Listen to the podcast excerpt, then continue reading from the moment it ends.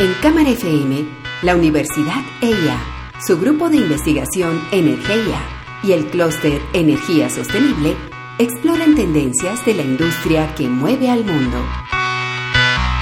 Una industria que avanza y evoluciona día a día.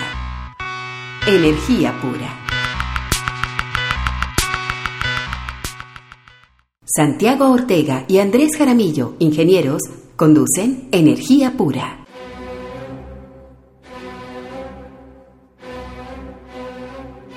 Cuando uno trabaja en, en, escenarios energéticos y quiere estar, digamos, un poco pendiente de las señales del entorno, una muy buena práctica es estar muy pendiente de las noticias. Cuando uno tiene más o menos mapeado hacia dónde van las cosas, cualquier noticia, cualquier cosa que se diga en un medio, cualquier discusión, con eso uno empieza a armar de alguna manera como una, una configuración de futuro. Muchas veces estas son cosas sutiles, pero llegan momentos donde los cambios son tan evidentes que ya la cosa deja de ser sutil. Y este fue el caso de la portada de The Economist, donde decía la energía del siglo XXI haciendo un llamado a ese cambio de energías renovables. Andrés, ¿de qué ha hablado ese artículo? Sí, Santiago, The Economist hace una reflexión muy interesante sobre ese cambio que se está dando en el sector energético, lo hemos hablado en otros programas, y parecería que el asunto va como de teoría de la conspiración, ¿cierto? Cuando uno oye estas frases del nuevo orden mundial y se imagina todo lo que aparecen en estos videos, estas grandes familias que supuestamente controlan el mundo, que descienden de los cátaros y que quieren buscar el grial para dominar la galaxia, que ya suena como a ciencia ficción.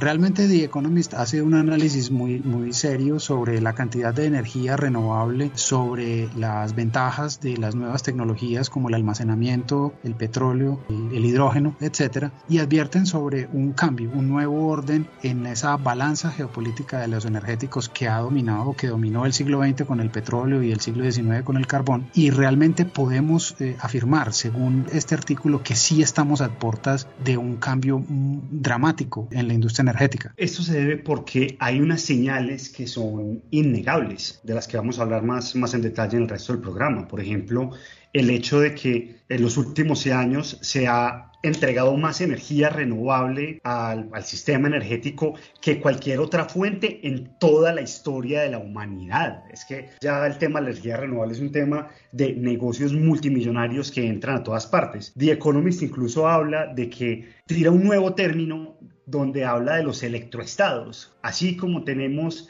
petroestados que dominan el mundo de los combustibles fósiles, tal vez China podría convertirse en ese primer electroestado de cuenta de su dominación tecnológica y de también eh, mantener unas capacidades que no tiene ningún otro país en manejo de, de, minerales como el cobalto o como el litio que son necesarios para la transición energética. Claro, y recordemos que China está también a la casa de una cantidad de elementos químicos que son necesarios para las industrias de los nuevos materiales esos nuevos materiales tienen que ver con medicina, con nanomedicina, pero también con estas otras fuentes energéticas y este mejoramiento de las baterías, de los paneles solares, etcétera, que sin duda alguna es una carrera que ya no va a tomar otro giro y que no va a parar.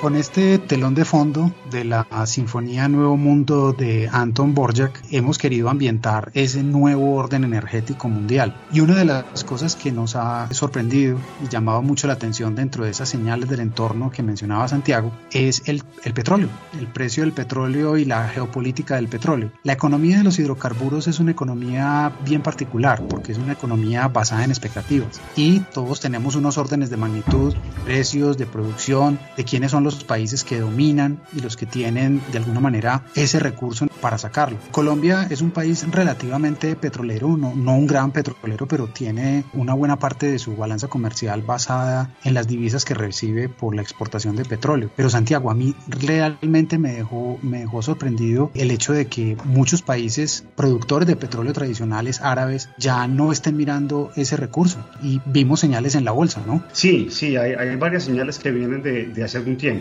Pues uno de los países árabes puede ser, por ejemplo, a lo que están enfocando la investigación. Hay un par de, centros de investigación muy importantes, uno Masdar en los Emiratos Árabes y otro la, la Universidad KAUST, la Universidad de King Abdullah en Arabia Saudita, que cuando uno empieza a ver los currículos y lo que están mirando, están mirando temas de energías renovables muy fuertemente y también temas de, de química del petróleo para ver qué, se, qué más se puede hacer con petróleo que no sea energía, porque es que se está viendo un cambio. Este era como un teloncito de fondo de una señal más fuerte a una cosa que vimos la semana pasada que fue absolutamente dramática, y es que por primera vez en la historia, ExxonMobil, que es una de las compañías de petróleo más grandes del mundo, salió de, de los índices principales y además Nextera, que es una compañía de energías renovables de Estados Unidos, vale más. Entonces estamos viendo que en Estados Unidos, que es donde en este momento se está, digamos, peleando el alma del, futuro de la, de la, energía en Occidente con la, con la elección, porque, digamos, Donald Trump quiere seguir con el petróleo, Joe Biden quiere cambiar otras cosas, vemos que hay una empresa de energías renovables que vale más que una empresa de petróleo, y eso nunca se había visto. Y digamos que que uno puede imaginar muchos escenarios, pero este cambio, digamos, del valor en bolsa, de la capitalización bursátil de estas empresas, de las Big Oil, eh, fuera de Estados Unidos, está empezando a, mostrar una reacción del mundo hacia las renovables. Entonces, no cabe duda de que no solamente es algo que nos imaginamos por, por la situación que vemos en Colombia, la penetración de recursos distribuidos y de grandes renovables, sino que realmente está habiendo un cambio. Y estos países árabes y China están mirando las renovables en consonancia con el hidrógeno también en consonancia con esos fertilizantes que pueden obtener también del hidrógeno y para un mejoramiento de suelos y, una, y una reconversión agrícola muy muy interesante.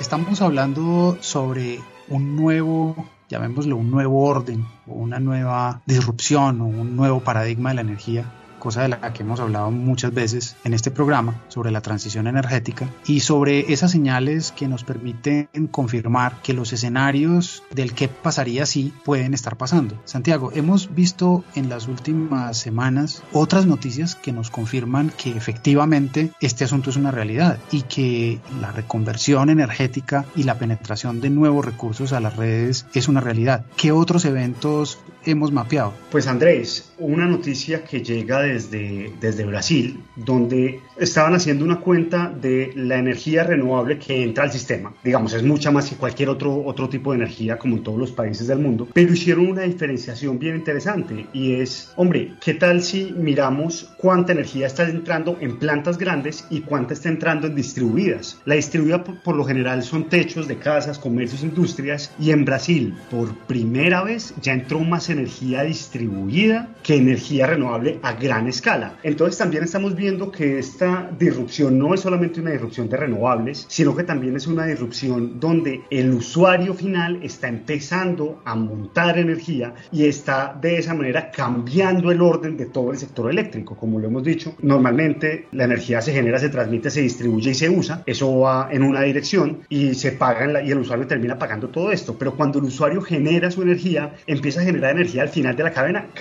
todo. Claro, y es una ecuación en la que siempre hemos dicho que en el paradigma tradicional la energía fluye hacia un lado y el dinero fluye hacia el otro, pagando ese pancaking, ese sándwich de, digamos, de componentes hasta llegar al generador. Unido, unido a, toda esta cadena está todo ese tema de tarificación del cual seguramente hablaremos en otros programas. Además, también con este cambio de, de flujos de dinero pasan unas cosas bien interesantes porque uno dice, no, es que las compañías, las grandes compañías se van a oponer y demás, pero hay tales negocios en esta parte que ya muchas de las grandes compañías están ofreciendo soluciones e incluso tienen competidores nuevos. Una noticia de hace cuatro días es que Siemens, pues la compañía eléctrica, y Macquarie Group, que es un grupo de inversión fuerte en los Estados Unidos, acabaron de montar una empresa nueva con la idea de darle esta energía distribuida a los usuarios finales. Este venture se llama Calibrant Energy y va a funcionar en lo que se llama una cosa como Energy as a Service, que es darle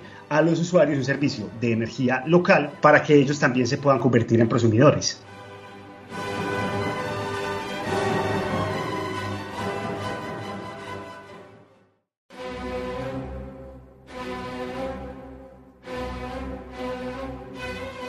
Continuando con la reflexión sobre las señales que nos permiten identificar un nuevo mundo energético, queremos hablar de, de otro complemento, otro energético que si bien no es energía primaria, es una especie de batería o como lo hemos llamado un portador, un carrier, como es el hidrógeno.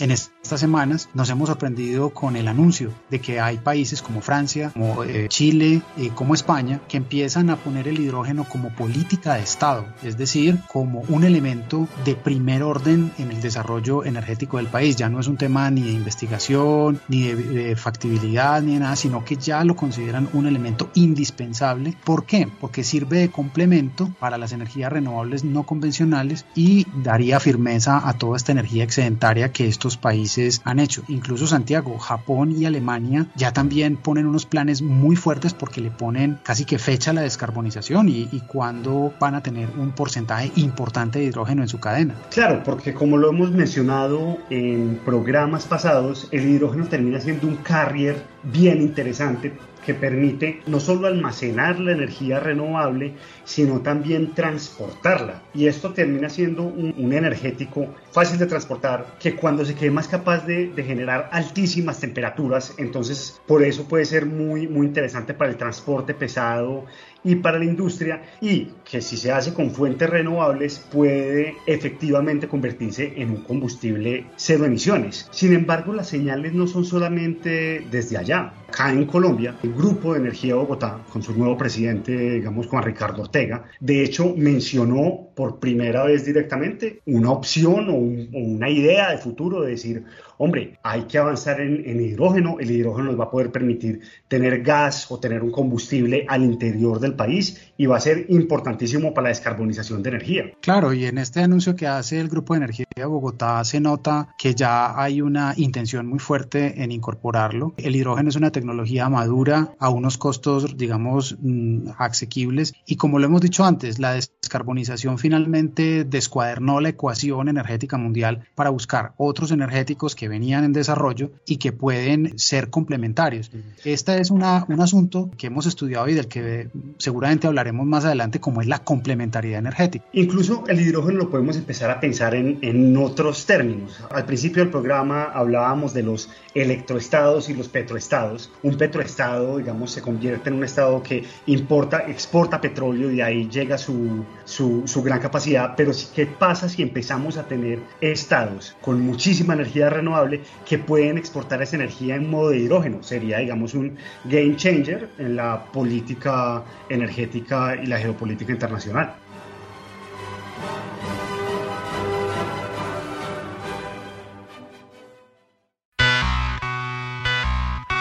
En Cámara FM, la Universidad EIA, su grupo de investigación Energía y el clúster Energía Sostenible exploran tendencias de la industria que mueve al mundo.